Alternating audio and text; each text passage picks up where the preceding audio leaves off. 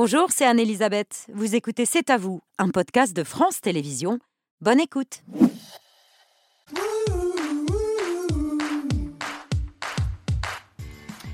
Bonsoir, c'est à vous en direct jusqu'à 21h pour toute l'actualité de ce mardi 17 octobre avec toute l'équipe Aurélie, Pierre, Patrick, Mohamed et Laurent. Bonsoir à tous les cinq. Bonsoir, Elisabeth. Bonsoir, Mohamed. Aurélie, votre choix de l'actu ce soir Une preuve de vie et en même temps des images qui glacent le sang. Le Hamas a diffusé euh, une vidéo de la jeune Mia, franco-israélienne, âgée de 21 ans et donc otage.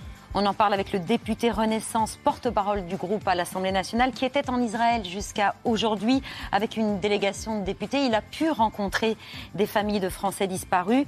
Benjamin Haddad sera dans un instant sur notre plateau. Patrick, votre édito ce soir. Y a-t-il une vie à gauche sans les insoumis sous l'effet de la situation au Proche-Orient? La NUPES est en train de se fracasser, mais le Parti socialiste hésite encore à quitter le navire définitivement. Il vote ce soir. Un spectacle qui désespère à notre invité. Bonsoir Richard Malka. Merci de votre présence ce soir. On parle évidemment aussi avec vous des attentats d'Arras et de Bruxelles. Vous, l'inlassable combattant contre le fanatisme et en faveur de la liberté d'expression. Mohamed, votre story ce soir. Désespéré face aux déserts médicaux, une patiente écrit une lettre de motivation à un médecin. Pour obtenir éventuellement un rendez-vous. Un rendez-vous. Euh, Pierre, votre œil Le cinéaste Wim Wenders est né en 1945, comme son compatriote, le peintre Anselme Kiefer. Wim Wenders consacre un extraordinaire documentaire à l'artiste qui a souvent reproché à son pays d'avoir oublié un peu vite son passé récent pour se reconstruire. Le film sort demain en salle, je vous le présente en compagnie de Wim Wenders. Nos invités en deuxième partie, deux grands noms du football, Lilian Thuram et Dominique Rocheteau, mais aussi deux grands noms du cinéma, Xavier Géanoli et Ramzi Bedia, à l'occasion de l'adaptation en série du livre enquête de Fabrice Arfi, d'argent et de sang, sur l'incroyable arnaque à la taxe carbone, une série qui est aussi romanesque que pédagogique. On comprend vraiment comment ces escrocs de Belleville ont pu détourner au nez et à la barbe des technocrates de Bercy des milliards d'euros. Voilà pour le programme de C'est à vous en direct jusqu'à 21h. Mais d'abord, la Belgique et la Suède qui restent ce soir sous le choc lorrain. Un homme a été abattu ce matin par la police, soupçonné d'avoir tué deux supporters suédois hier soir. Oui, un peu après 19h, un homme ouvre le feu en pleine rue à Bruxelles à l'arme semi-automatique. Il tue deux personnes et en blesse deux autres. C'est quand euh, il a tiré que j'ai vu la personne qui s'est effondrée, qui est tombée par terre. C'est là que je me suis dit, c'est réel. J'ai l'impression que c'est comme si mes pieds sont restés accrochés au sol et j'arrivais plus à partir en fait. Après avoir tiré, l'homme est filmé en train de recharger son arme. Aucune sirène, aucune alarme. L'homme tire à nouveau puis s'enfuit à scooter presque tranquillement. Sa cible, des supporters de football de l'équipe de Suède. Ce soir-là, elle affronte la Belgique dans un match de qualification à l'Euro 2024. Coup d'envoi 21h comme prévu, avant une interruption définitive à la mi-temps dans le stade du Roi Baudouin. Des chants de soutien aux Suédois retentissent.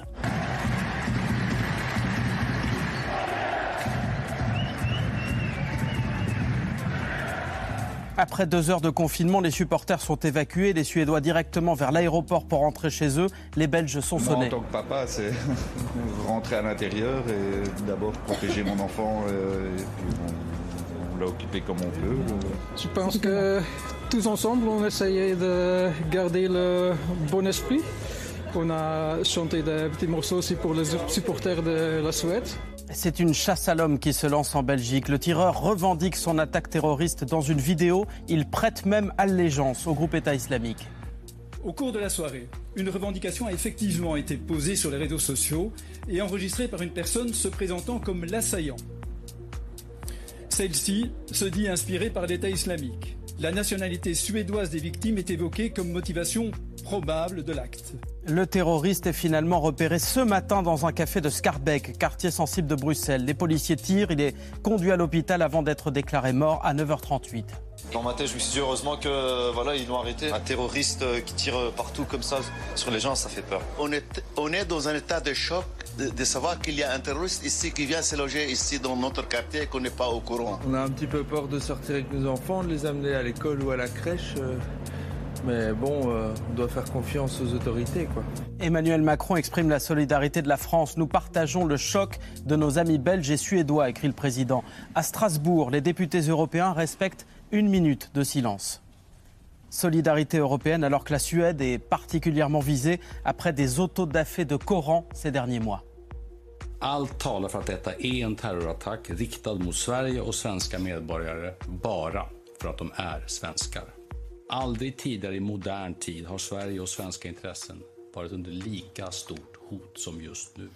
Une attaque terroriste contre la Suède et les citoyens suédois simplement parce qu'ils sont suédois. Déclaration ce matin du Premier ministre du pays. Simplement parce qu'ils sont suédois, comme vendredi dernier, Dominique Bernard à Arras, tué parce que prof. En moins de quatre jours, on le voit, ce sont encore des innocents qui sont tués par un fanatisme qui ne désarme jamais. Écoutez, j'a- j'avais euh, décidé de ne plus euh, venir euh, dans des médias parce que je pensais avoir dit tout ce que j'avais à dire jusqu'à ce dernier attentat qui concerne effectivement une question qui m'est chère puisque c'est celle de la liberté d'expression. Cette histoire des Corans brûlés sur laquelle j'avais publié il y a quelques semaines une longue tribune dans Le Monde. Si on revient sur la séquence que vous venez d'évoquer, nous avons donc un individu qui, au nom de sa religion, qui, au nom de son Dieu, a tué euh, des personnes qui n'avaient rien à voir dans cette histoire, totalement innocentes. Ça, c'est sa justice divine. Nous avons ici en France une personne qui a tué un enseignant qui n'avait rien à fait, qui n'avait lui même pas montré de caricature, contrairement à Samuel Paty, puisqu'on a reproché jusqu'au Collège de France à Samuel Paty d'avoir montré des caricatures, un innocent. Et il a été tué au nom d'un Dieu et au nom d'une religion. Alors j'aimerais simplement dire, parce que je vais mettre les pieds dans le plat, à un moment, faut regarder les choses en face. On peut, ça fait euh, maintenant huit ans euh, qu'on se gratte la tête en se disant mais qu'est-ce qu'on va faire euh, des personnes fichées S et- et on ne sait toujours pas. Ce message d'impuissance politique, il commence à être très très très préoccupant et surtout. Mettons les pieds dans le plat. Je veux dire que si on ne regarde pas les choses en face et si on ne dit pas que le point commun de toutes ces attaques terroristes que l'on vit depuis des années et des années, c'est la religion, alors on ne dit rien. Il y a des millions de musulmans qui vivent paisiblement leur religion, de la même manière que les chrétiens vivaient paisiblement leur religion au, au- au moment de l'Inquisition. Mais il y a aussi et un nombre significatif de personnes qui considèrent que critiquer la religion, euh, ce n'est pas possible, ce n'est pas acceptable, et que donc ça doit, et que pour les plus extrémistes d'entre eux, ça peut entraîner la mort, y compris d'innocents. Il y a toute une euh, partie de personnes qui considèrent que la religion doit pouvoir s'affirmer dans le domaine public et y compris de manière vestimentaire. Et il y a toute une partie de croyants qui pensent qu'au nom de leur religion et de leur Dieu, eh bien, on ne doit plus enseigner la Shoah à l'école, on ne doit plus enseigner l'histoire à l'école parce que ça les dérange.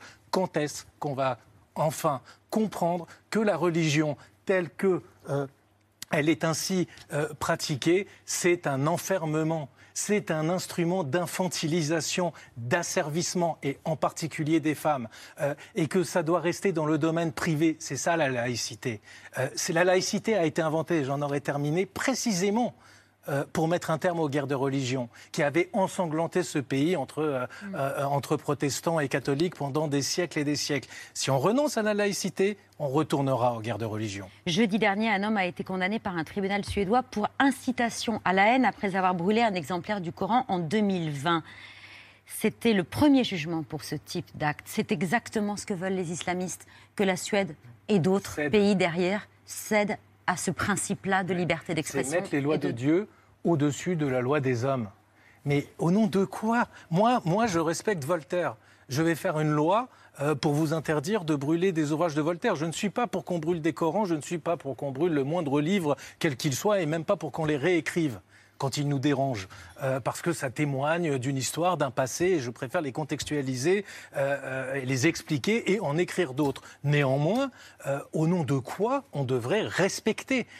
On est là au cœur de notre problème. On ne doit pas respecter les religions. Il n'y a pas une obligation au respect des religions. On les critique.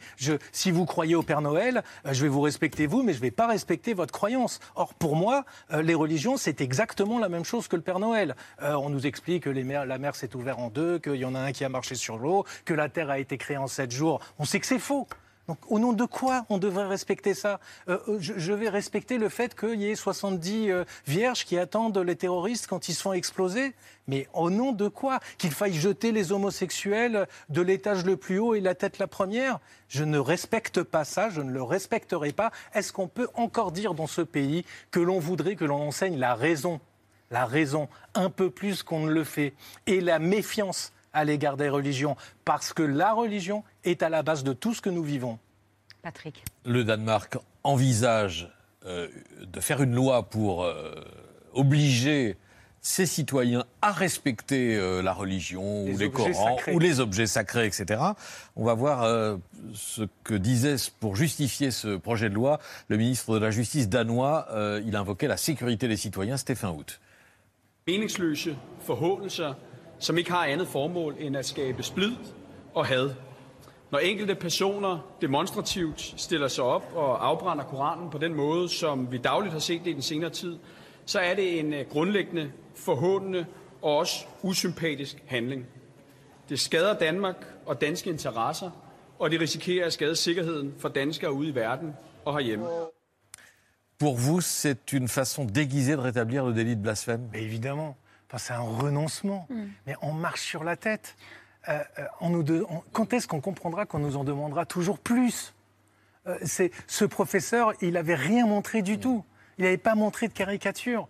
Euh, il y aura toujours des demandes supplémentaires. En même temps, il y a une part de Et- et- provocation mais- dans mais- ceux qui, mais évidemment, qui, qui- qui mais brûlent, on est au- qui font ces... Non, mais on est, c'est, un- c'est- c'est une histoire de fou. Mm. Vous avez des gens qui sont des Irakiens, qui brûlent des Corans. Ils sont, qui Vous sont pas avez- nombreux en plus. Voilà, il y en a deux ou trois. Vous avez le gouvernement qui condamne. C'est évidemment, ils ont eu raison de condamner ces provocateurs-là. Au nom de quoi? Donc ça voudrait dire que le gouvernement est responsable de tout ce que font, de tout ce qu'expriment tous les citoyens. Et qui nous fait la leçon? La Syrie, euh, l'Iran, l'Arabie saoudite, c'est-à-dire des pays dans lesquels être athée, c'est la peine de mort. Et dans dans des pays dans lesquels, dans lesquels, quand on est musulman, on n'a plus le droit de ne pas l'être. Sinon, c'est la peine de mort aussi, c'est l'apostasie. Et ils nous font des leçons de respect des religions.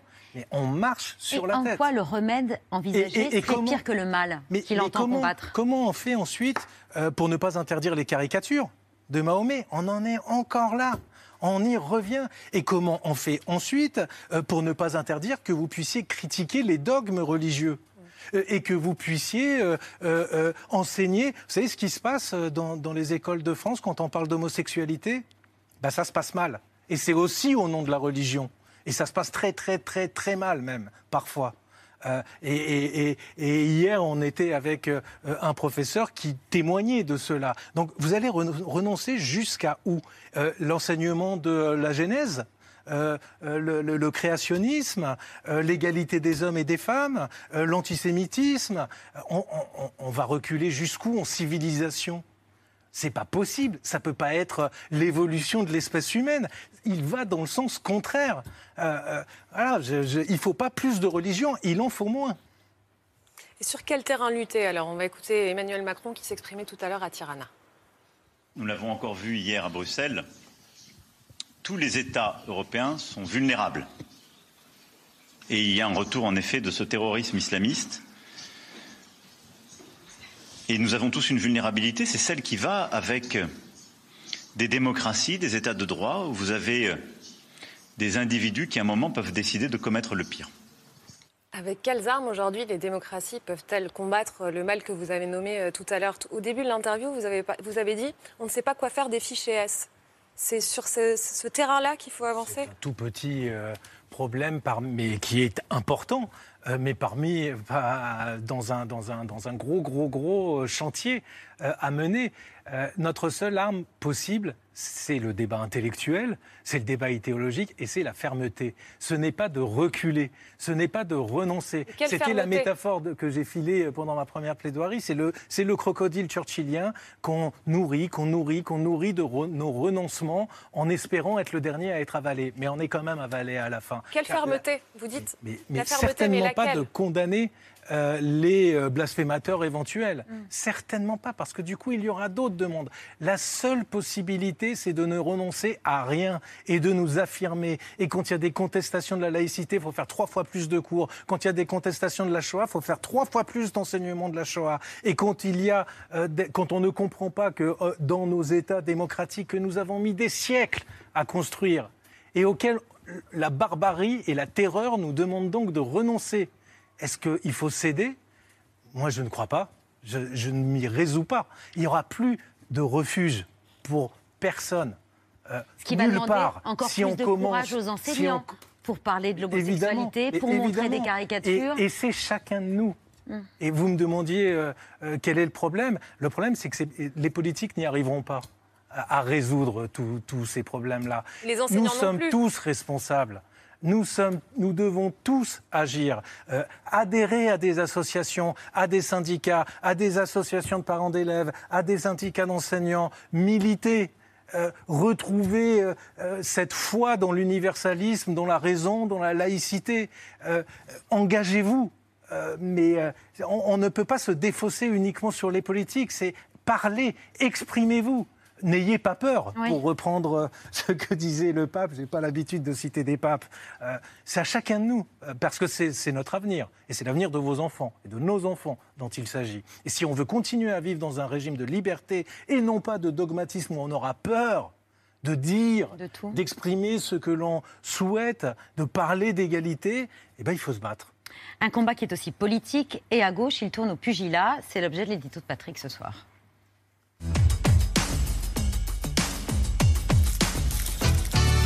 L'union de la gauche qui s'est fracassée sur la situation au Proche-Orient. On peut dire que c'est aujourd'hui que la NUP a cessé de vivre? 17 octobre 2023, je ne sais pas si la date euh, restera. Euh, 17 octobre, je le dis dans une parenthèse, c'est aussi la, la date anniversaire d'un crime d'État et d'un combat longtemps porté par euh, la gauche antiraciste, celui du massacre des Algériens de Paris par la police française le 17 octobre 61. Parenthèse refermée, la gauche d'aujourd'hui euh, a beaucoup de mal à porter des combats communs et même à parler la même langue. La façon dont les députés insoumis ont, dès le lendemain de l'attaque, renvoyé dos à dos Hamas et Israël, en refusant de parler de terrorisme, n'a fait qu'accélérer la fin de vie d'une union déjà moribonde. Pendant le week-end, Fabien Roussel pour le Parti communiste et Delphine Bateau pour Génération Écologie avaient déjà entériné la rupture. Qu'allait dire et faire le Parti socialiste? Olivier Faure ce matin, invité de France Inter. Et je n'en peux plus. Je n'en peux plus de ces polémiques, de ces diversions qui empêchent la gauche d'être audible et d'être entendue à un moment où nous aurions tellement besoin qu'elle soit entendue, qu'elle puisse porter une parole de paix. Jean-Luc Mélenchon ne peut plus incarner la gauche et l'écologie, dit encore Olivier Faure, qui n'en peut plus. Et donc, le patron du PS est-il celui qui va planter le dernier clou dans le cercueil de la NUPES? Suspense. Moi, je proposerai ce soir aux socialistes un moratoire tant que nous n'avons pas réussi à obtenir une clarification. Eh que nous ne participions plus aux travaux de l'intergroupe de la NUPES. Un moratoire, c'est-à-dire un délai, euh, un sursis, retenez-moi où je fais un malheur. Le moratoire, c'est généralement ce qu'on annonce quand il faut décider quelque chose, mais qu'on ne sait pas dans quel sens ou qu'on n'a pas envie de le faire. Le résultat, c'est que le PS reste formellement arrimé à la NUPES.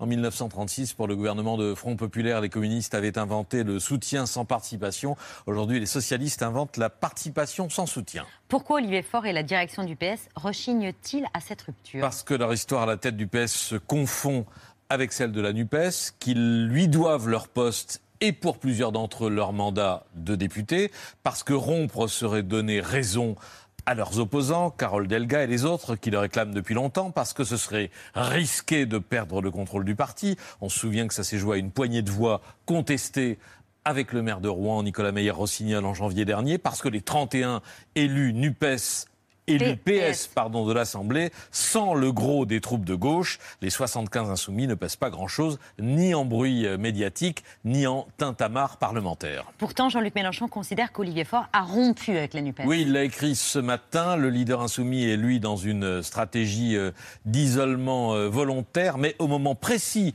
où il postait son tweet, l'une de ses députées, Danielle Obono, rallumait le feu en parlant ainsi du Hamas face à Jean-Jacques Bourdin.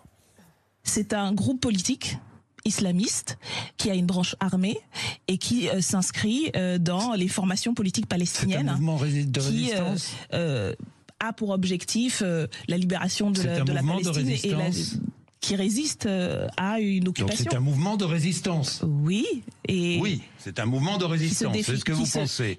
Daniel Obono, député de Paris, c'est elle qui avait écrit le, le premier communiqué insoumis sur les attaques d'Israël. Elle pourrait maintenant être poursuivie pour apologie du terrorisme. Le ministre Gérald Darmanin a saisi en tout cas le, le parquet de Paris en ce sens. Depuis ce matin, cette phrase fait scandale, y compris dans une partie des rangs insoumis. Alexis Corbière écrit à son tour dans un message par- partagé par euh, François Ruffin, le Hamas n'est pas un mouvement de résistance. Vous voyez avec la reproduction de la une de l'UMA, euh, le Hamas meilleur ennemi des, des Palestiniens. Hier, dans un papier du, du Figaro euh, signé Sophie Dravinel, on pouvait lire cette phrase stupéfiante venant d'une ex-fidèle devenue frondeuse, Raquel Garrido.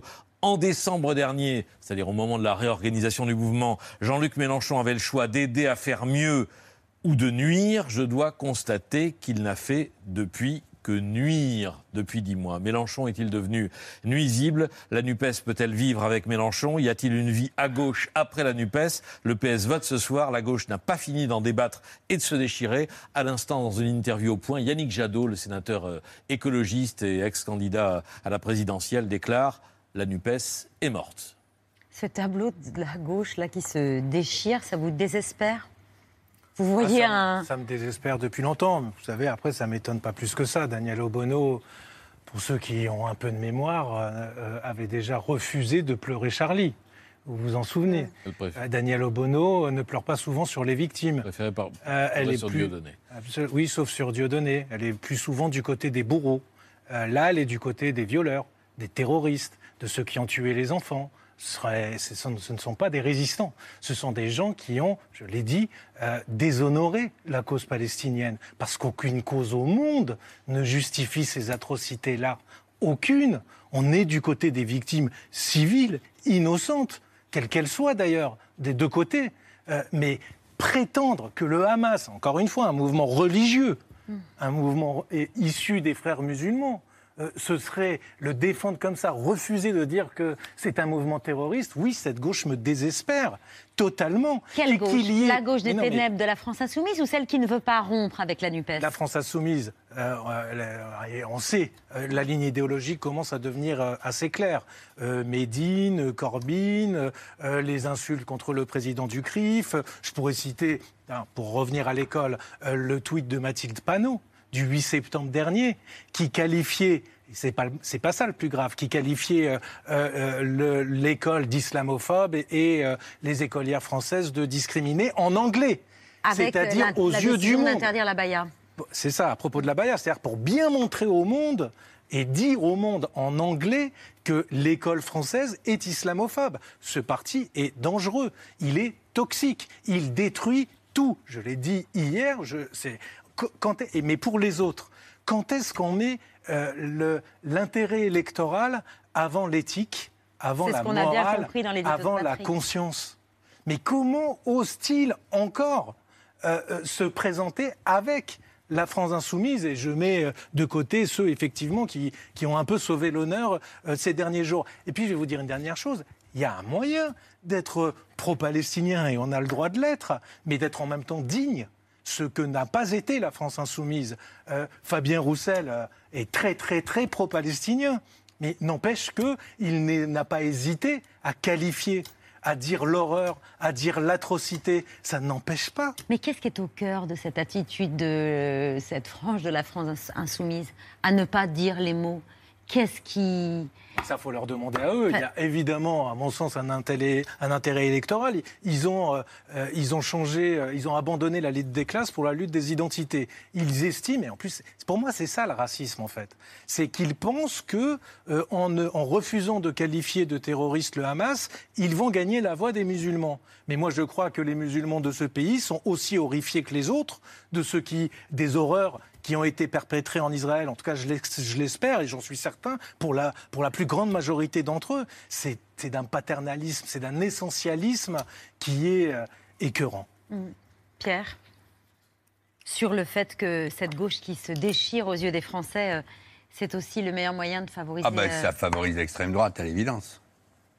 Ah bah, c'est sûr qu'il n'y a plus de gauche. Donc, mais c'est à nous de faire le travail.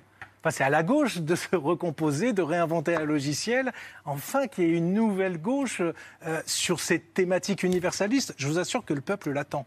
Parce qu'il n'y a plus d'offres politiques, mais il y a encore un peuple. Le problème, c'est que la gauche ne veut plus de son électorat.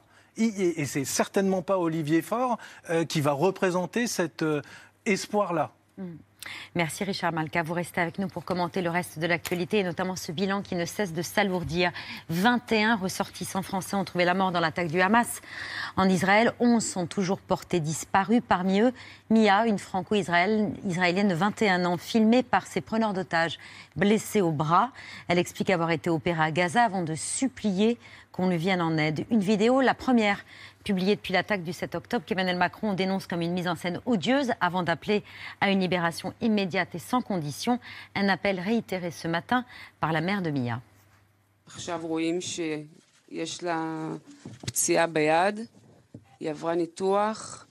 אני רואה שהיא כאובה, אני רואה שהיא מאוד מפוחדת, אני רואה שהיא אומרת את מה שאומרים לה להגיד. אני רואה שמצבה יציב, אבל אני מאוד מאוד דואגת לה. begging the world to bring my baby back home. She only went to a party, to a festival party, to have some fun. And now she's in Gaza. Bonsoir Benjamin Haddad. Bonsoir. Porte-parole du groupe Renaissance à l'Assemblée nationale, membre de la Commission des affaires étrangères et des affaires européennes. Vous revenez toujours tout juste d'Israël où vous étiez parti avec une délégation de dix députés pour, entre autres, rencontrer des familles de Français disparus et notamment la mère de Mia. Lorsque vous avez échangé avec elle, la vidéo de sa fille n'avait pas été encore publiée. Une vidéo qui est à la fois un soulagement, la voir vivante, mais aussi une source d'inquiétude immense. Oui, c'est un enfer que vivent euh, ces familles. Euh, ces familles de, disparus, puisqu'en fait certains sont peut-être euh, euh, morts parmi les corps qui n'ont pas encore été identifiés. Il y a 327 corps, hein, toujours, qui n'ont pas été identifiés parce que parfois ils ont été brûlés, détruits au-delà de ce qu'il est possible de, reconnaître, ou parfois parce que des, familles entières ont été décimées les frères et sœurs, les parents, les grands-parents, et, plus personne, ne peut vient les réclamer. Ça fait penser un peu à, la Shoah. et puis certains ont été pris en otage par le Hamas à Gaza. Certains ont des, parents, on a rencontré, qui ont des enfants de, 12-13 ans, des deux frères qui ont été euh, kidnappés, euh, avec euh, des, messages qui ont été envoyés sur, les réseaux sociaux, des gens qui, nous ont vraiment frappés par, par leur dignité et leur courage, mais qui sont, qui sont désespérés et qui demandent notre aide. C'est aussi des familles françaises, donc on est venu les écouter. On est venu leur dire que la France ne les abandonnait pas. C'est ce qu'a confirmé Emmanuel Macron. Il a évoqué des discussions intense qui avance pour obtenir la libération de ces otages. Vous êtes en mesure de nous donner quelques informations sur euh, l'avancée de ces discussions? On est obligé de rester très discret là-dessus. Effectivement, c'est vraiment une priorité du président de la République, du gouvernement. Il y a le centre de crise du ministère des Affaires étrangères qui travaille là-dessus, le, consulat de France à Jérusalem qui est en contact avec toutes les familles de, Français. Il y a des tractations euh, diplomatiques. Dès qu'on a des, signes de vie, des, euh, des, informations, on les transmet aux familles. Mais effectivement, ils vivent dans un, dans un désarroi terrible. Une des, euh, un des parents qui était dans notre réunion hier a été tiré hors de la réunion à un moment parce qu'ils avaient reçu un, coup de fil de Tsahal qui a confirmé malheureusement la, la mort de leur fille. Mm. Euh, donc c'est aujourd'hui ce que vivent euh, ces familles. Vous l'avez dit, vous vous êtes rendu sur la base militaire de Choura, c'est au sud de Tel Aviv, là où les corps sont entreposés dans d'immenses containers réfrigérés en cours encore d'identification Oui, il y a plus de, plus de 300 corps, il y a eu 1400 morts dont plus de 1000 civils dans les kibbutz, dans ce festival de, musique, beaucoup de jeunes, euh, des, actes barbares comme on n'en a pas connu dans notre siècle. C'est pour ça qu'on y allait, parce que, vous savez, on a une tendance à, zapper l'actualité, à passer rapidement d'un sujet à un autre. Il faut pas, il faut raconter ce qui s'est passé, il faut raconter l'horreur absolue qu'ont vécu ces familles dans... Euh, d'ailleurs, on, est allé au kibbutz Kfar Hazar, qui a perdu 69 euh, personnes. C'est vous savez, les derniers résidus de l'utopie pacifiste des fondations d'Israël des années 50. Mm. Euh, c'est des petites communautés euh, agricoles de gauche qui vivaient avec les Palestiniens à, 2 km de Gaza, où les Palestiniens de Gaza venaient travailler. C'est eux qui ont été attaqués. Ce pas des colonies, ce pas des soldats, ce sont des civils, c'est des jeunes femmes de 20 ans qui sont allées danser, euh, qui voulaient juste faire la fête dans un festival pour, pour la paix. voilà euh, ce qui s'est passé. Il y a encore plus de 300 corps qui n'ont pas pu être euh, reconnus. On a vu, on voit là les, les images de, de Kfar Aza, euh, ce kibbutz qui a été euh, totalement décimé avec euh, des vieillards attachés, euh, des, des corps euh, totalement brûlés. euh. Il y a un, témoignage. euh, Aujourd'hui, le sud d'Israël a été complètement vidé, hein, donc aujourd'hui, ce sont des villes fantômes. Mais on était avec les soldats qui ont libéré ces, villes. Et voilà. Et ce soldat que vous voyez là nous a dit qu'il avait euh, un, grand regret. Il s'est excusé en disant qu'il avait retrouvé dans le kibbutz à côté à Berry un, bébé euh, décapité qu'il a porté dans ses bras. Et il a dit Je, je m'excuse de ne pas avoir pris de photo parce que jamais j'aurais pu penser qu'on ne me croirait pas. Voilà le type de témoignage qu'on a entendu.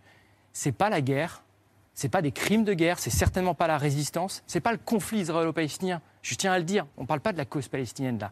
C'est la civilisation contre la barbarie, c'est la vie contre les, les pulsions de mort. Mhm. Euh, c'est ça qu'on voit aujourd'hui qui est à l'œuvre. Euh, c'est la démocratie israélienne qui fait face au, au terrorisme islamiste comme nous. On a connu bien sûr la guerre contre Daesh il y a, il y a quelques années. Il ne faut absolument pas se tromper quand on nomme les choses de, de ce qu'on a vu. Dans cette délégation, il y avait 10 députés, des élus Renaissance, Horizon, LR, pas d'élus de la France insoumise. C'est un hasard? Probablement pas. Il faudrait euh, leur demander, mais euh, on a vu, c'est une honte, c'est une, une faillite morale totale, ce qu'on a vu de la part de la France insoumise ces derniers jours. Vous en parliez euh, à l'instant. Est-ce que c'est euh, du euh, clientélisme? Est-ce que c'est de, de l'idéologie, de l'essentialisation euh, de, de ces causes? Je, je ne sais pas. Mais, euh, mais au fond, il y, a, une responsabilité aussi euh, des députés de la NUPES, qui ne sont pas de la, France insoumise, parce qu'à un moment, vous savez, euh, euh, vous, construisez une coalition politique, la NUPES, mais vous n'êtes pas d'accord sur l'islamisme, vous n'êtes pas d'accord sur l'Europe, vous n'êtes pas d'accord sur le soutien à, la démocratie ukrainienne face à l'agression. Vous êtes d'accord sur quoi alors? Ce pas des sujets fondamentaux, ça? On peut se mettre ensemble autour de la table et construire un projet politique commun sur des, va- sur des, des- des valeurs qui sont aussi incompatibles? Moi, je ne crois pas. Patrick. Oui, euh, il y a des précédents hein, quand même. Euh, sur, euh, du temps de l'Union de la gauche dans les années 70, le Parti socialiste et le Parti communiste n'étaient pas d'accord sur euh, grand-chose sur le plan international. Ça n'empêchait pas de faire une coalition et euh, comme on pensait, la, la grande différence, c'est que c'était le, le plus modéré qui conduisait la coalition. Mm. Alors que là, ça, ça- ça n'est pas le cas. Emmanuel Macron a dit euh, qu'il se rendrait en Israël lorsqu'un accord concret sera conclu, euh, soit sur la non-escalade, soit sur les questions humanitaires. Demain, c'est euh, Joe Biden, le président américain, qui est attendu. Entretien bilatéral prévu avec le Premier ministre Netanyahou. Est-ce que le, le- la présidence américaine peut pousser euh, Israël à la retenue? Est-ce que euh, quelle est, quelle est, comment voyez-vous le- le- l'épreuve de force euh, qui est en cours en ce moment diplomatique, qui est en cours autour de, l'action d'Israël Alors, vous savez qu'il y a un, débat sur notamment la question d'ouvrir un corridor euh, humanitaire. Moi, j'espère qu'il y aura un corridor humanitaire, que euh, les, Gazaouis pourront être aidés, qu'ils pourront aussi soit aller vers le sud, voire franchir la frontière de, Rafah avec, l'Égypte, pour ceux qui le, qui souhaitent. La, détresse, la douleur d'une mère palestinienne, c'est la même que celle d'une mère israélienne quand elle perd son enfant. Et là-dessus, il faut être euh, très clair. Mais euh, tout de même, euh, je veux le dire parce que je vois le, débat en cours, la, symétrie des, souffrances, des douleurs, ce n'est pas la symétrie des responsabilités. Il n'y a qu'un seul responsable dans la, crise humanitaire aujourd'hui que vivent les Palestiniens, c'est le Hamas. C'est le Hamas qui prend la population palestinienne en otage, c'est le Hamas qui, utilise même les enfants comme des boucliers humains, qui les empêche de euh, se déplacer vers le sud. Israël, depuis plusieurs jours, demande aux Palestiniens de Gaza d'aller vers le sud de la bande de Gaza pour pouvoir mener les opérations. On prend les clés de leur voiture, on les empêche de partir. Euh, Après, Israël est responsable de ses frappes et de ses cibles. Euh, là, ce soir, le Hamas nous dit qu'un hôpital a été visé avec euh, 200 morts ou 300 morts. Euh, c'est un bilan qui est donné par le Hamas, évidemment, qui demandera à être vérifié. Mais il y a des cibles euh, d'immeubles occupés par des civils dans la bande de Gaza. Mais quand- comment peut-on même imaginer demain euh, un, un dialogue politique, euh, la paix, deux États? Moi, je suis favorable à deux États. Je pense que les Palestiniens ont le droit à l'autodétermination tant qu'il y a ce mouvement islamiste totalitaire qui prend la population palestinienne de Gaza en otage. C'est impossible. Israël, là, et il faut les soutenir, doit détruire leur Hamas, doit détruire son, son leadership et ses installations sur le plan logistique. On sait qu'il y a des armes, on sait qu'il y a énormément de tunnels qui ont été financés d'ailleurs aussi par l'Iran. Il y a une dimension régionale plus, euh, C'est difficile de cibler, vous le savez bien. Enfin, on parlait des otages tout à l'heure. Cette opération terrestre à Gaza qui va peut-être bientôt avoir lieu, elle va compromettre la vie des otages. Il y a tout un débat parce qu'il est dit qu'Israël, en gros, euh, peut-être met son opération terrestre au-dessus de la vie des otages, dans la hiérarchie de ses valeurs.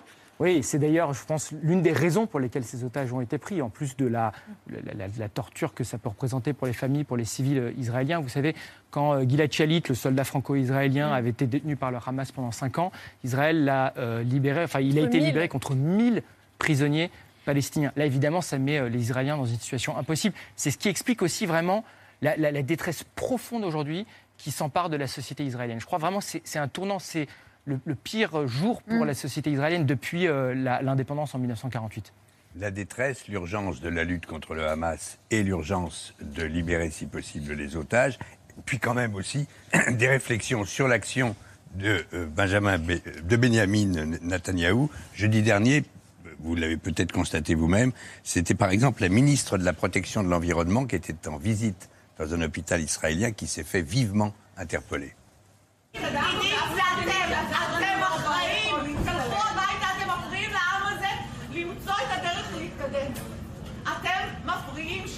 הייתי אתם ילדה טובה, מפריעים, לא? אתם מסוכנים. היית ילדה טובה, הרסת את הממשלה הזאת, הרסתם את המדינה הזאת, הרסתם את המדינה הזאת, תלכו מפה, תלכו, עכשיו זה תורנו, אנחנו עכשיו נשלוט פה, אנחנו נעזור, ימין, שמאל, עם מאוחד, בלעדיכם, אתם הרסתם את המקום הזה, הרסתם, לכו מפה! Vous avez ressenti, vous aussi, ce, ce débat dans la société politique ou politisée israélienne et qui va être encore plus vif euh, lorsque les choses se calmeront un peu Absolument. Vous savez, normalement, quand vous êtes dans une situation de guerre, on met un peu les clivages politiques entre parenthèses. Là, on les sent euh, re- ressurgir. Déjà, tous les soldats à qui on a pu parler, ou même des, civils, nous disaient on, a échoué. On a failli dans euh, notre mission d'assurer la sécurité des, Israéliens. Après la guerre de Kippour, en 1973, il y avait une commission d'enquête parlementaire qui avait déterminé les responsabilités et ça a mis fin à la carrière de, de Golda Meir, la première ministre israélienne. Là, euh, Israël est une démocratie. Je pense qu'il y aura le même type de commission d'enquête et je pense qu'il y aura des responsabilités lourdes aussi de la part des dirigeants, à la fois sur le plan de, de la faillite sécuritaire. Là, véritablement, il faudra faire Mm. euh, une évaluation de la question euh, du renseignement, mais aussi sur ce qui s'est passé dans la démocratie israélienne ces derniers mois. On le sait, on a vu ces manifestations massives contre euh, le gouvernement euh, d'extrême droite, la contre euh, la réforme de la justice. C'était d'ailleurs les mesures qui devaient être euh, examinées au Parlement maintenant. La Knesset vient de reprendre son, son, son action. Euh, évidemment que ça, ça a donné, en tout cas aux ennemis d'Israël, le sentiment de division et de faiblesse. Merci Benjamin Haddad. Je rappelle que vous êtes porte-parole du groupe Renaissance à l'Assemblée nationale et membre de la Commission des affaires étrangères et des affaires euh, européennes de retour d'Israël, vous étiez depuis dimanche. Vous restez avec nous pour évoquer ensemble le reste de l'actualité. C'est l'heure de la story de Mohamed Bouafsi.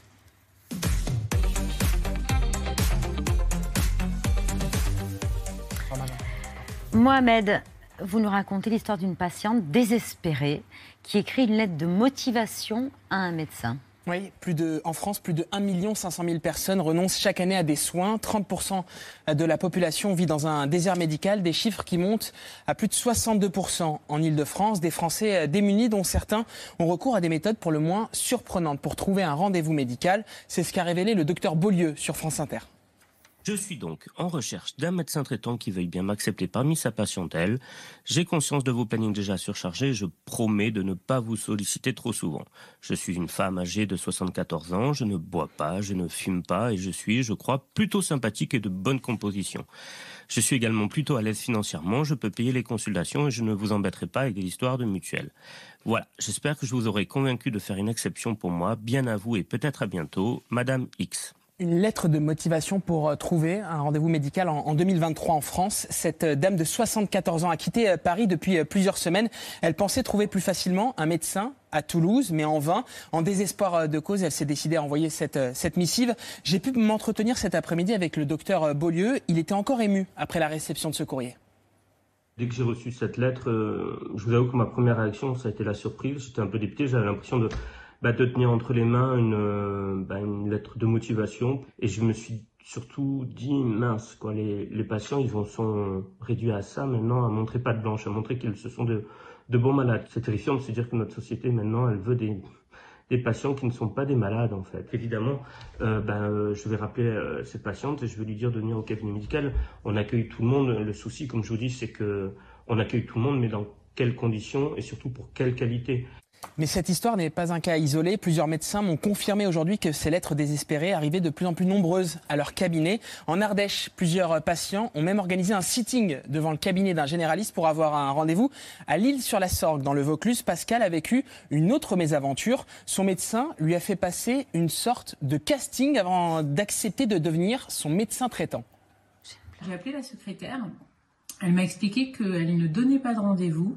Il fallait que j'aille à la consultation sans rendez-vous et que une fois que je l'aurais rencontré une première fois, c'est lui qui allait me dire s'il me prenait comme patiente ou pas. Donc j'y suis allée et euh, ben, on a eu euh, un entretien euh, vraiment classique, hein, je dirais, où il m'a posé des questions sur les antécédents familiaux. Et à la fin du rendez-vous, donc, il m'a dit bon bah on va faire la démarche pour que je sois votre médecin traitant. Donc je me suis dit super, j'ai réussi l'entretien.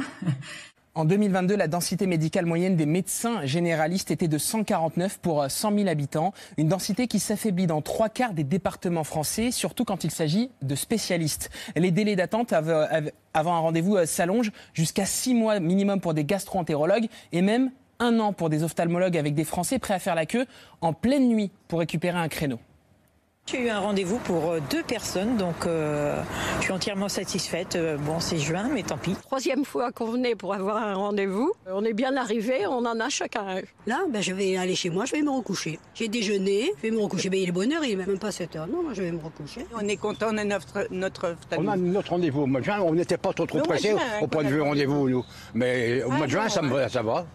Rendez-vous pour le mois de juin avec une prise de rendez-vous en octobre, le 2 octobre. D'autres chiffres inquiètent. Selon euh, l'administration, 45% des généra- généralistes seraient en situation euh, de burn-out. Des chiffres de l'administration française. Un ressenti qu'a constaté le docteur Beaulieu sur le terrain.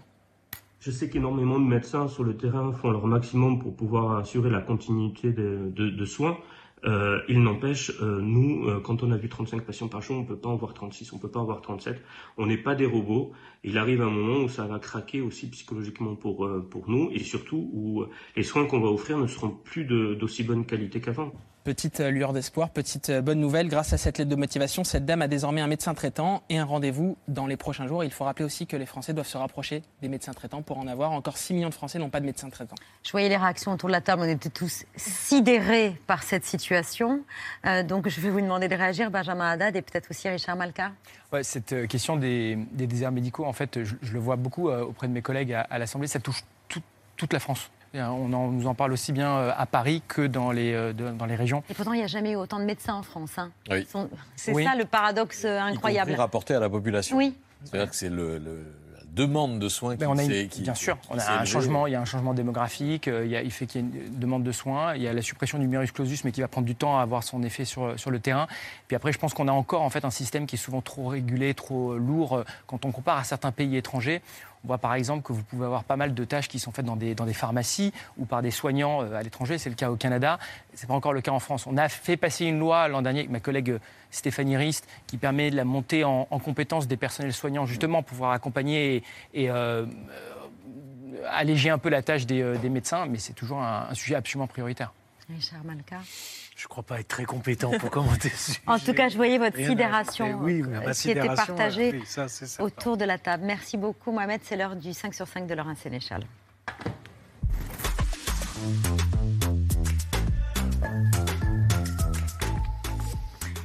C'est l'image, euh, c'est l'une des images de ces dernières 24 Ah, heures. Une religieuse qui euh, réussit un plaquage. Oui, on se croirait sur la pelouse du, du Stade de France. Voilà une religieuse qui course un militant écologiste avant, effectivement, vous le voyez, de le plaquer au sol façon Coupe du Monde de rugby. Évidemment, ça tourne beaucoup euh, ces dernières 24 heures. On s'imagine que la bonne sœur, c'est celle qui nous a manqué euh, face, au, face euh, à l'Afrique du Sud dimanche C'est soir. le genre de quart qu'on peut lire sur les réseaux. Alors, qu'est-ce qui lui a pris à cette religieuse? En fait, son plaquage, il est réalisé en marge d'une manifestation en Ardèche. Des militants écologistes protestent contre la construction d'une église, vous voyez, de 50 mètres de haut, un centre religieux porté par une congrégation Ah, bien. ultra-conservatrice. Des écologistes parlent d'un projet démesuré et évoquent même la présence d'une plante rare qui n'aurait pas été repérée euh, dans les études commandées par la préfecture. D'accord, c'est passé très vite l'animation de- du centre. Imaginez une église de 50 mètres de haut dans une petite vallée d'Ardèche. euh, voilà. Voilà, ça mérite donc un Elle est là. plaquage. La voilà. Ah voilà, merci beaucoup. Euh, on reste, euh, on continue à parler de rugby. Les All Blacks déplacent des montagnes? Alors en l'occurrence, pour être tout à fait exact, pas une montagne, mais une voiture, une grosse voiture, hein, un 4x4 qui bloquait euh, le passage du bus néo-zélandais ce week-end après la victoire. Oui, ils ont gagné, eux, en quart de finale contre l'Irlande. Pas de conducteur à l'horizon, bah, pas de problème. Le pack néo-zélandais parvient à soulever et déplacer la voiture. On a vérifié avec Mohamed Bouafsi, c'est une voiture qui pèse plus de 2 tonnes. Évidemment, la com des All Blacks s'en sert pour le... bah, C'était juste après le match. euh, ce week-end contre l'Irlande. Euh, évidemment, c'est un message de communication pour les All Blacks qui, sont, Ouais. euh, qui louent le travail d'équipe sur et en dehors du terrain. Près de Paris, un hôtel pense avoir trouvé la parade contre les punaises de lit. Oui, regardez, c'est un piège à punaise mis au point par une entreprise anglaise et commercialisé en France par French Tech. Voici comment ça marche. Lorsque euh, la punaise arrive dans, dans la chambre, elle va être fortement attirée par une euh, phéromone. Et lorsqu'elle va être attirée, elle va rentrer dans le piège par le petit escalier noir là. Une fois qu'elle est dans le piège, elle est piégée. Elle ne peut plus ressortir. Elle va être photographiée grâce au petit appareil photo ici et au miroir. Et grâce à l'intelligence artificielle, on va pouvoir dire si c'est une punaise de lit. Si c'est une punaise de lit, l'établissement reçoit automatiquement un mail avec le numéro de la chambre. Alors Audrey Payas et Salomé Delattre se sont rendus pour le 5 sur 5 à l'hôtel Ibis de Montlhéry euh, près de Paris. C'est le tout premier en France qui s'est équipé il y a trois ans maintenant. Aujourd'hui, des boîtiers dans toutes les chambres de l'établissement.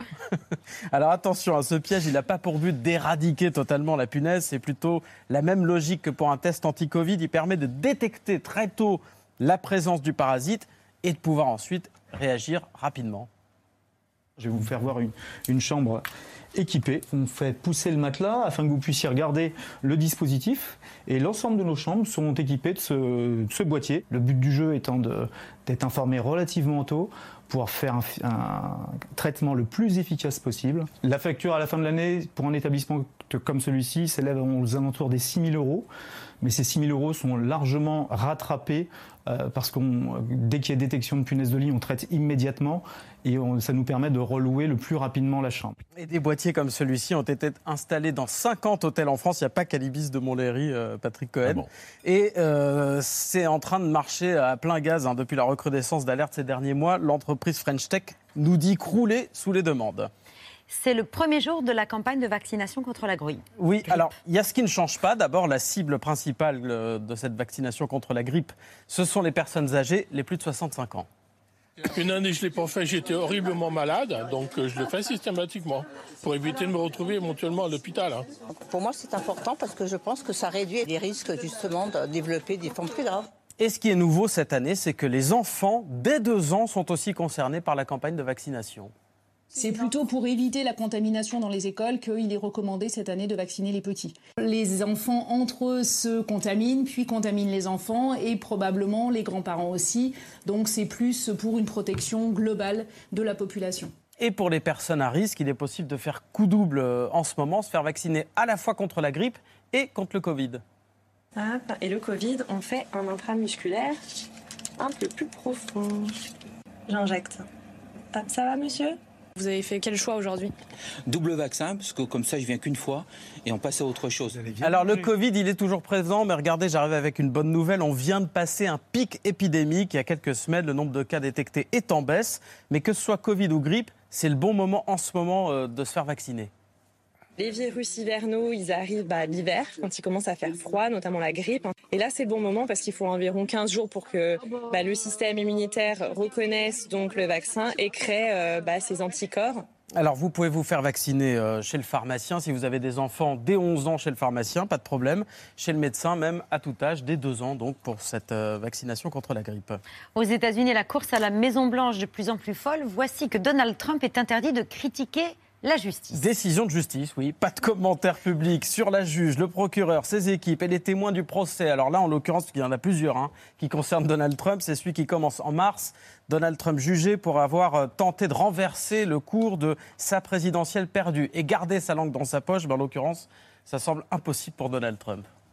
This vicious persecution is a travesty of justice. We have a rogue judge, a very, very lazy attorney general was totally ineffective. It's a disgrace.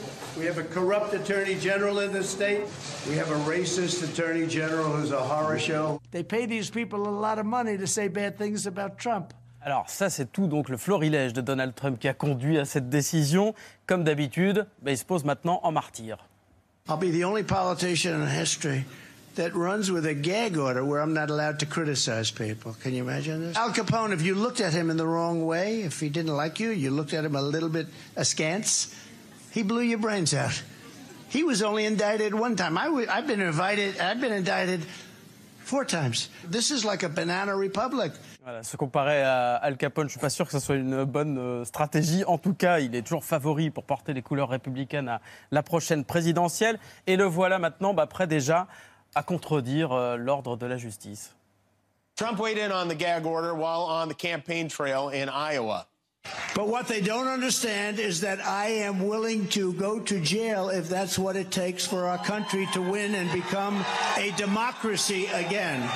Oh yeah, we understand that. That's that actually is the plan. You go to jail and the country becomes a democracy again. I'm glad we're finally on the same page. Ah, ça, c'était le présentateur Jimmy Kimmel. Gag order, ça veut dire le baillon. Gag, c'est le de- baillon, voilà. Ouais. Il est hors de se baïonner Donald Trump en l'occurrence, mais qui garde le droit de critiquer le président Joe Biden parce que sinon bah, la campagne serait rendue plus difficile et il s'en prive pas. Le voici dès hier soir en meeting. Thank you. Uh, you saw this, right? Thank you. Thank you.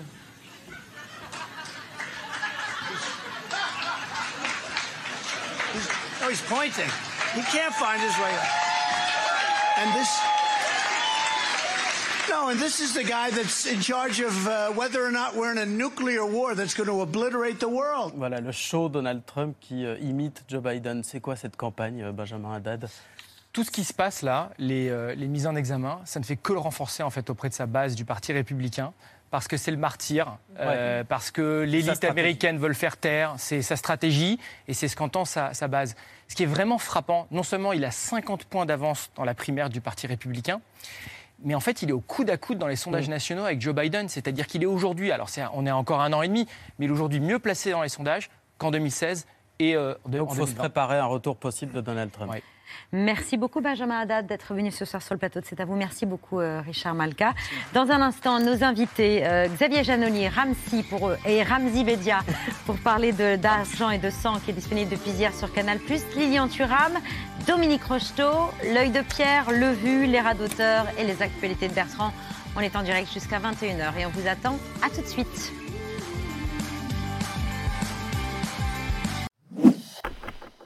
Merci d'avoir écouté ce podcast de France Télévisions. Pour ne rien rater de C'est à vous en audio, vous pouvez vous abonner à tous nos podcasts sur votre plateforme d'écoute favorite dans la rubrique C'est à vous et en vidéo, le replay bien sûr, c'est sur France.tv. À très vite.